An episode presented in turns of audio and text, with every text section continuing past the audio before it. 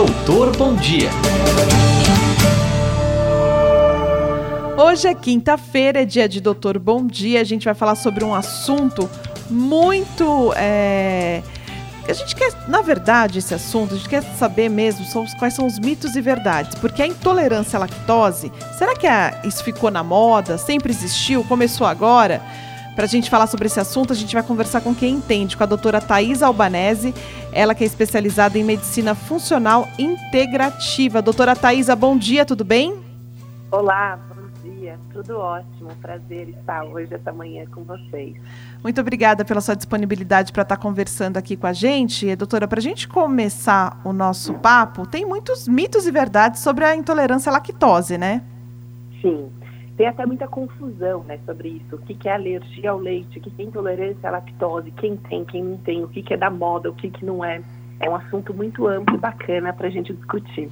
Para a gente começar, então, a, o Doutor Bom Dia tem essa característica. Você ouvinte, você liga para cá e grava sua pergunta aqui para o doutor que responde na hora. Hoje, quem está com a gente, doutora Thais Albanese. Vamos, então, para a primeira pergunta dos nossos ouvintes. Oi, meu nome é Mariana, eu sou da aclimação e eu gostaria de saber quais são os sintomas da intolerância à lactose. Legal. Os sintomas são bem nítidos da intolerância à lactose.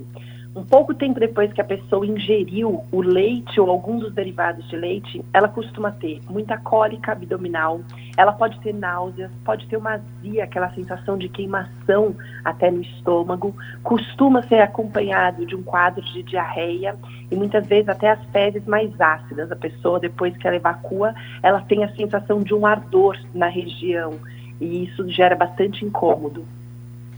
Tá certo aí, muito obrigada, Mariana, pela sua pergunta.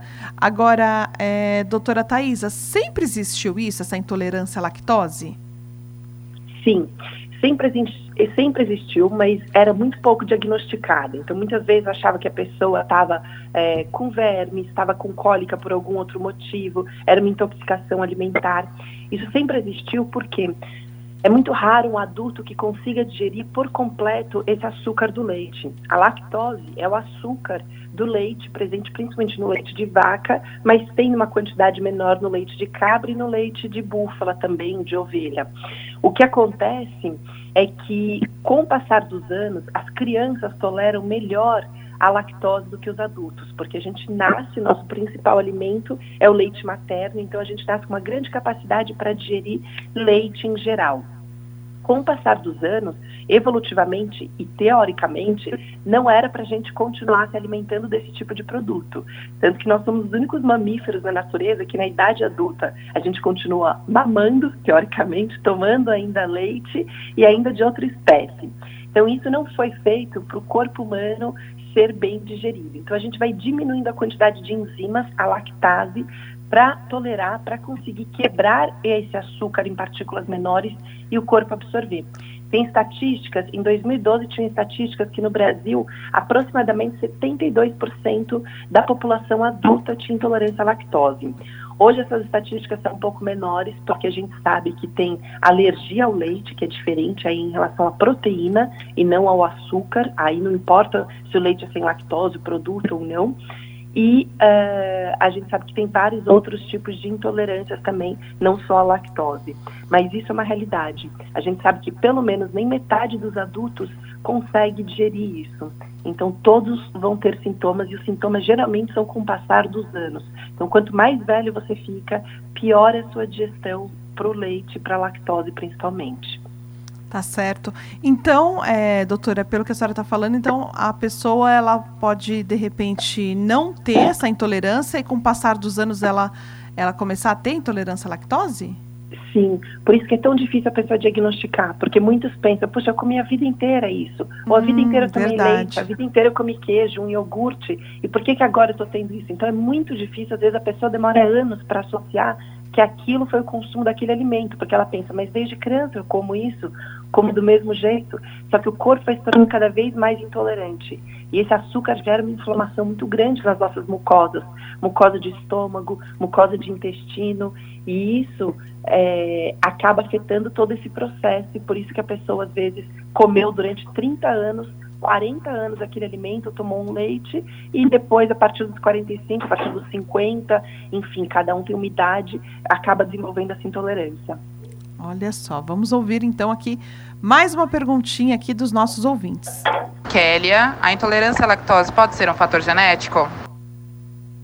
Como? Desculpa. A Kelly, lá da Bela Vista, ela quer saber se a intolerância pode ser um fator genético. Pode também. Existem três tipos de intolerância.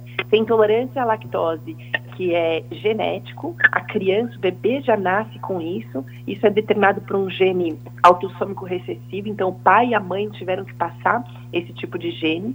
Tem intolerância à lactose primária, que é essa mais comum, que é ao passar dos anos nós vamos nos tornando, a gente vai produzindo menos dessa enzima lactase e se tornando mais intolerante a esse tipo de alimento. E tem intolerância secundária, que é quando a pessoa tem algum processo inflamatório intestinal, fez alguma cirurgia, está com alguma outra doença concomitante e que aí não consegue metabolizar, digerir bem esse tipo de alimento. Certo. Vamos então para mais uma perguntinha aqui no Doutor Bom Dia.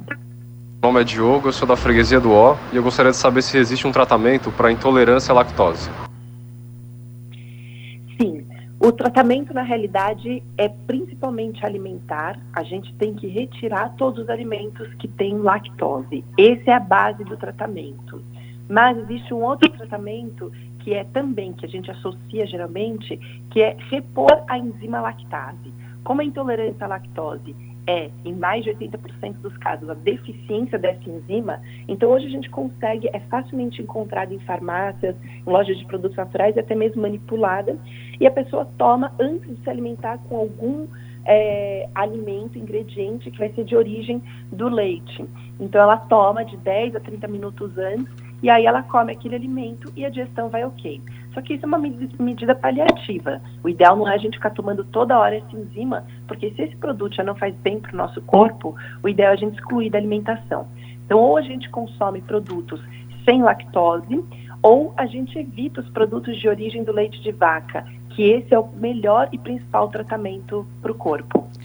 Olha, quanta coisa interessante, né, que a gente aprendeu no bate-papo aqui com a doutora Thais Albanese. Agora, doutora, infelizmente a gente está chegando ao final do nosso bate-papo. Eu quero abrir um espaço para algo que não foi perguntado, mas que a doutora queira deixar aqui para os nossos ouvintes. Legal. É muito interessante que as pessoas confundem muito isso que eu falei. A intolerância à lactose, que é algo muito frequente, vai se tornando cada vez mais frequente com o passar dos anos, com alergia ao leite que não é tão frequente assim, mas ainda assim aproximadamente 40% da população tem e nem imagina isso. Alergia ao leite significa que mesmo um produto sem lactose vai impactar aquela pessoa, pois é alergia à proteína. O leite de vaca, infelizmente, a gente levou durante anos como sendo um super alimento para o corpo humano, mas não é. A gente não foi feito o corpo humano para consumir um leite na frequência que a gente consome e de outra espécie como o da vaca que tem uma série de toxinas, proteínas de difícil digestão, açúcar que é inflamatório, açúcares, porque existem outros também, e fora as toxinas que a vaca recebe. Então, por isso que hoje está tendo uma consciência cada vez maior de trocar esses produtos, por exemplo, por leites vegetais, por produtos de origem de outros animais e que não impactam tanto a nossa saúde. Muitas crianças têm déficit de desenvolvimento, hiperatividade relacionado com o consumo do leite. E muitos adultos têm quadros de acne, de rinite, sinusite, tudo que acomete mucosas e a pele, inclusive dermatites atópicas, alergias de pele, por causa do leite de vaca e não tem a menor consciência disso. E a questão do cálcio não é uma realidade. O cálcio do leite de vaca é muito pouco absorvido, menos de 33% do leite de vaca.